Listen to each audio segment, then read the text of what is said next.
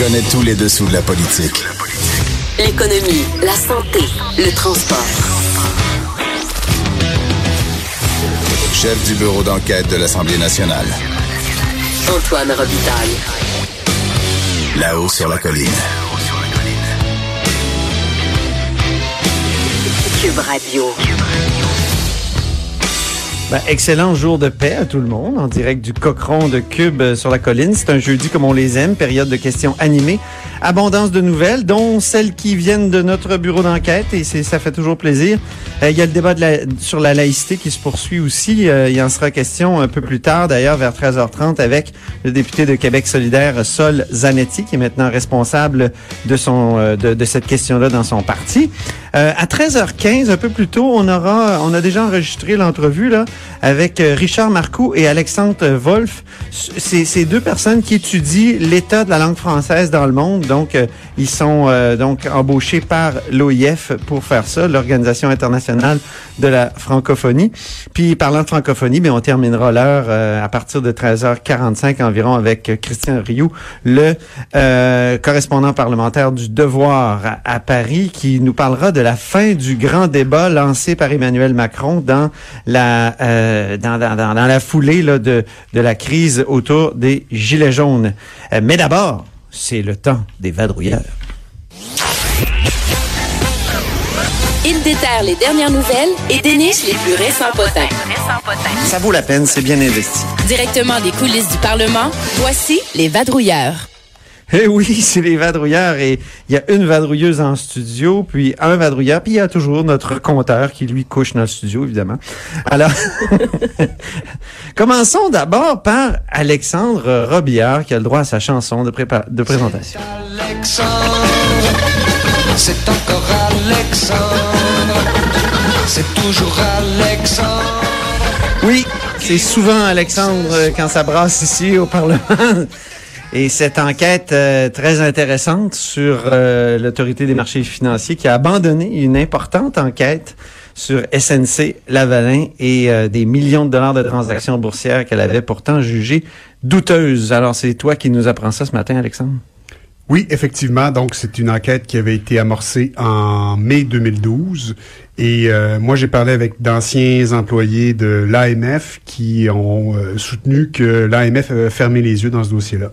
Et pourquoi ils ont fermé les yeux? Est-ce qu'on le sait exactement ou on a plusieurs hypothèses? Euh, puis qui était en cause?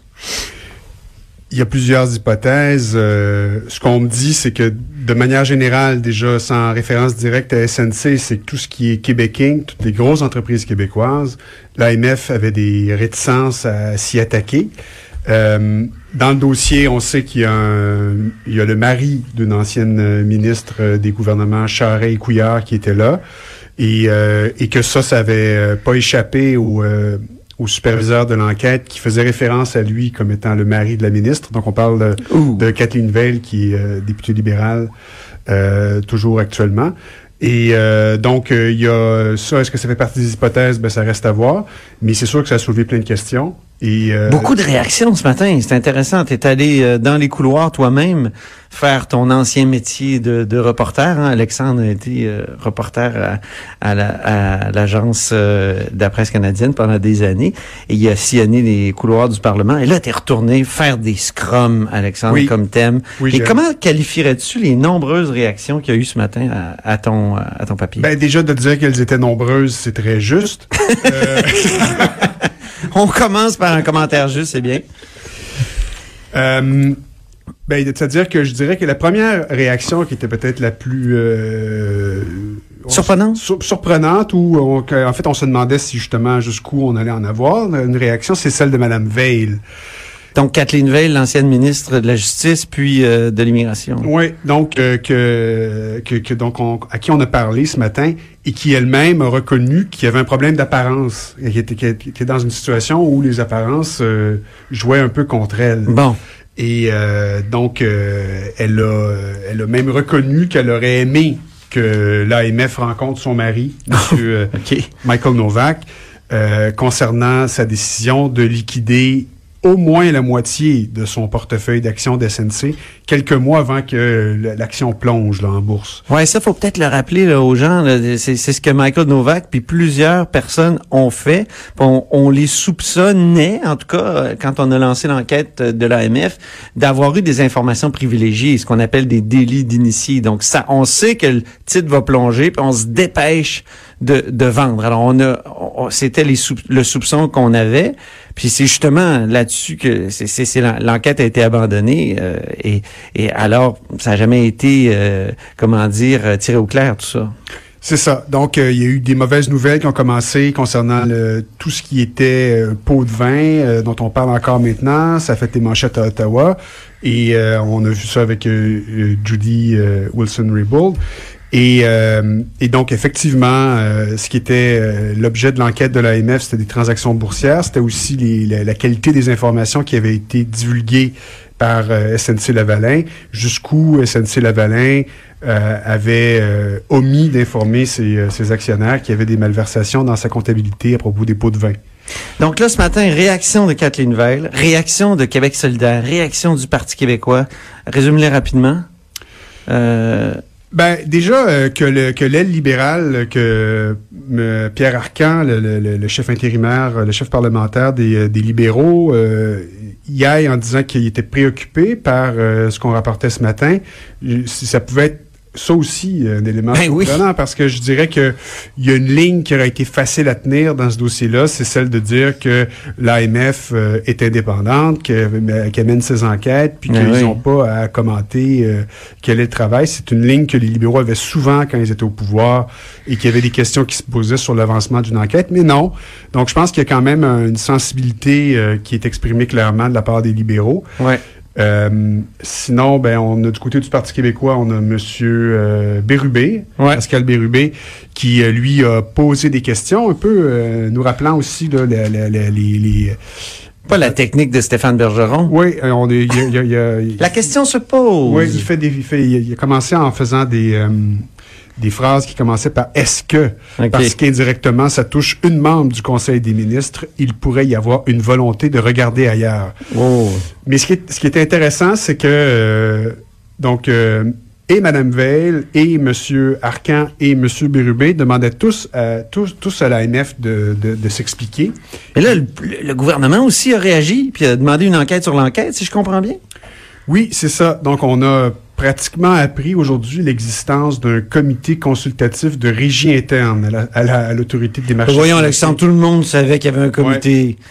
Et donc, il y a une présidente, qui est une Madame Méran, que, hein? que M. Legault a d'ailleurs identifié pendant son scrum ce matin, qui, elle, aura le mandat d'enquêter, c'est le mot qu'il a utilisé, sur l'enquête. Donc, pour essayer de comprendre pourquoi euh, il y a toujours des questions qui se, qui se posent. Donc, M. Legault, lui aussi, tout comme M. Arcan, a utilisé le mot préoccupant. Bon. Et euh, donc, euh, il, dit que les apparences sont préoccupantes. Madame Méran va devoir déterminer si tout a été fait dans les règles concernant cette enquête qui, dit-il, a été arrêtée, ouvrez les guillemets, pour des raisons inconnues. Rapidement, les, les principaux intéressés, là, les gens de l'autorité des marchés financiers, ont réagi aussi. Oui, ils ont réagi en envoyant un communiqué de presse pour dire qu'ils avaient fait leur enquête en toute indépendance et rigueur. Donc, euh, voilà. On a appris que l'enquête avait pris fin en 2015. Tu avais essayé de le savoir, puis... Euh, oui, ouais. donc ça, euh, intéressant. petit peu par petit peu, on apprend des trucs. C'est l'escalier de la vérité, mon cher, marche par marche. Exactement. Bien, merci beaucoup, Alexandre. C'est toujours Alexandre, Alexandre Biard, donc du bureau d'enquête. Je me tourne maintenant vers Annabelle Blais, reporter au bureau d'enquête ici sur la colline, qui a le droit à une nouvelle chanson de présentation. Oui. Ah, ma belle, parle à l'envers. à l'envers. Alors, Annabelle, parle-nous. C'est Jimmy Hunt. C'est Jimmy Hunt. Oui, moi, je, tu sais, je dis ça comme si je le connaissais très bien. Mais je sais que c'est ah, le chanteur préféré de, de Joanie qui nous écoute. Oui, c'est très bon. Hein? C'est très aérien. Euh, J'allais dire comme un taxi. Mais pour faire un lien poche avec ton sujet, euh, les taxis. Donc, euh, tu as appris des choses, tu nous as dévoilé ça ce matin, c'était en une du Journal de Québec. Oui. Alors, dis-nous, dis-nous tout sur les taxis. Bon, il y a deux, y a deux affaires là-dedans. Uber fait souffrir les taxis. On s'en doutait, c'est un peu le message que l'industrie du taxi euh, envoie là, dans, dans les dernières semaines. Le problème, c'est que c'est difficile d'avoir un cœur net. Pourquoi? Parce que le projet pilote d'Uber, les conclusions de ça n'ont pas été rendues publiques. C'est ça. Donc, c'est une question d'interprétation. Euh, On le sait que le prix des permis des taxis avait diminué, mais là, aujourd'hui, on publie des chiffres sur les revenus de l'industrie du taxi, l'industrie traditionnelle, j'entends, sur leurs revenus. Et il y a deux choses qu'on comprend là-dedans. C'est que depuis le début des projets pilotes, donc en 2016, on voit que les revenus de l'industrie du taxi ont diminué, commencent à diminuer là, parce qu'on a, on a juste une année de référence finalement, l'année 2017. Ouais. Donc là, les, les revenus diminuent. Et ça donne que c'est en même temps que le début des projets pilotes quand le gouvernement a décidé donc de finalement de d'encadrer les, les activités d'Uber quand il les a tolérées et aussi d'une façon en, en créant le projet pilote ben ça fait que les gens ont dit ok bon c'est- ce n'est plus illégal d'utiliser Uber donc ils se sont peut-être mis à utiliser un peu plus l'application. Mais est-ce que ça fait beaucoup mal? Ben pas tant que ça parce que en tout cas pour l'instant parce qu'on a juste une année de Pour référence. ce qui est des revenus, oui. Toujours les ça, revenus. Oui oui oui. Juste les revenus, donc on n'a pas les dépenses, on n'a pas... Non, c'est ça, Puis on considère pas le prix du taxi, mais juste les revenus, oui. Juste les revenus, euh, parce que je le rappelle, comme on n'a pas les conclusions du projet pilote, il faut, qu'on- faut qu'on prenne les statistiques euh, où on les a puis qu'on tire nos, con- nos conclusions pour l'instant. Euh, Est-ce que ça fait mal? Pour l'instant, pas tant que ça, parce que depuis que l'application est disponible, euh, à Montréal notamment, ça c'est depuis 2013. Les revenus de l'industrie du taxi euh, se portent pas si mal. Ils ont euh, même euh, augmenté. Si on prend la entre 2013 et 2017, ils ont augmenté de 10% donc, Ah. en résumé, là, parce qu'il y a plusieurs... C'est ça qui était compliqué, cette histoire-là. On Ben oui. l'a reviré d'un bord puis de l'autre. Il y a, il y a des aspects qui nous font comprendre qu'il y a eu une hausse de revenus.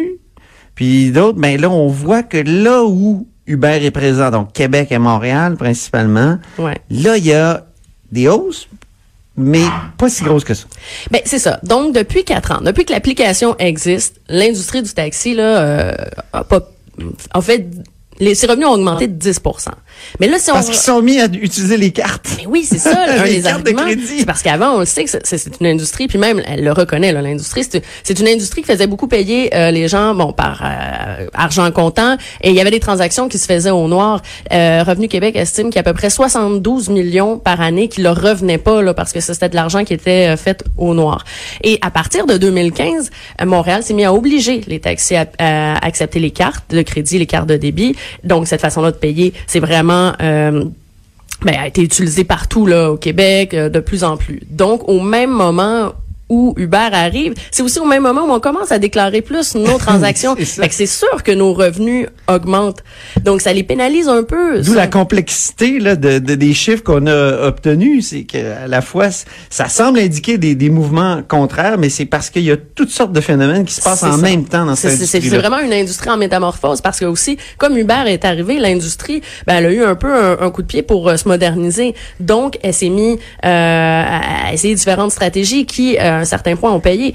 Ou aussi, il y a la possibilité que les chauffeurs de taxi sont, sont peut-être mis à travailler deux fois plus pour faire Ah oui. l'argent qu'ils Ah faisaient oui, oui, avant ça, c'est Uber. Donc, tout ça fait en sorte que, oui, depuis quatre ans, les revenus ont augmenté de 10% mais quand on regarde dans le détail, la dernière année, on voit qu'il y a un certain recul. Donc là, il faudra vraiment voir, euh, c'est en 2018, ça se, ça se On a hâte d'avoir les chiffres de 2018 et on compte sur toi pour les obtenir comme tu as obtenu euh, ces chiffres-là. Merci beaucoup, Annabelle, et une petite chanson de fin de segment. Oh. Oui. Oui. Joe le taxi. Ah oui, un petit Joe le taxi, ça fait toujours du bien. Marche pas. Vanessa est toujours là. Et euh, ben, c'est l'heure du compteur. Hey, Bonjour le compteur. bonjour Antoine. Toi aussi, tu as le droit à ta chanson. Oui. Ouais.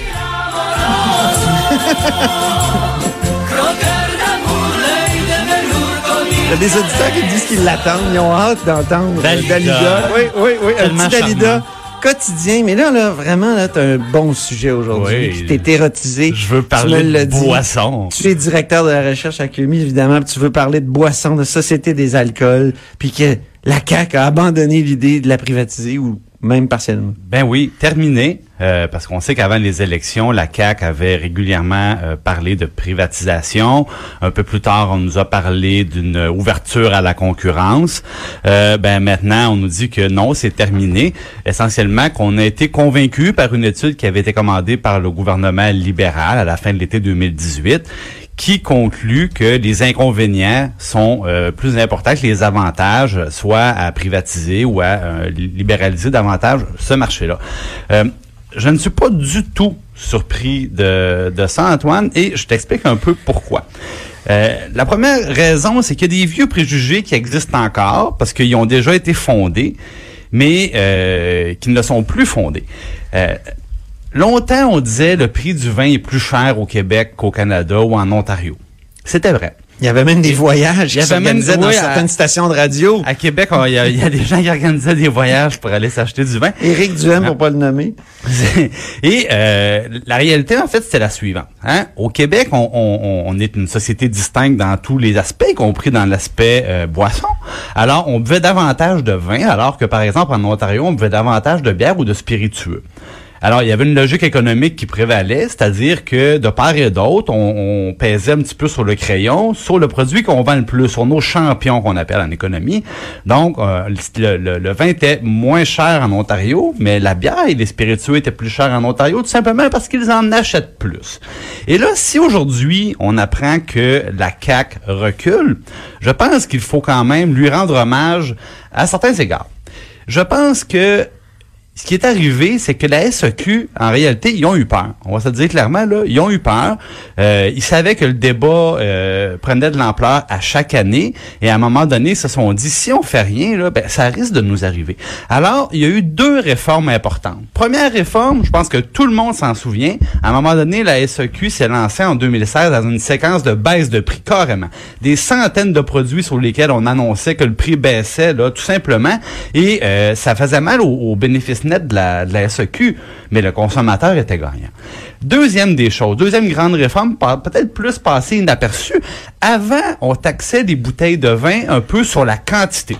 Donc, Ouais. une bouteille très chère était taxée de la même façon sur certaines composantes. Je ne rentrerai pas dans les détails, c'est trop compliqué, mais avait une certaine composante qui était taxable au, au millilitre.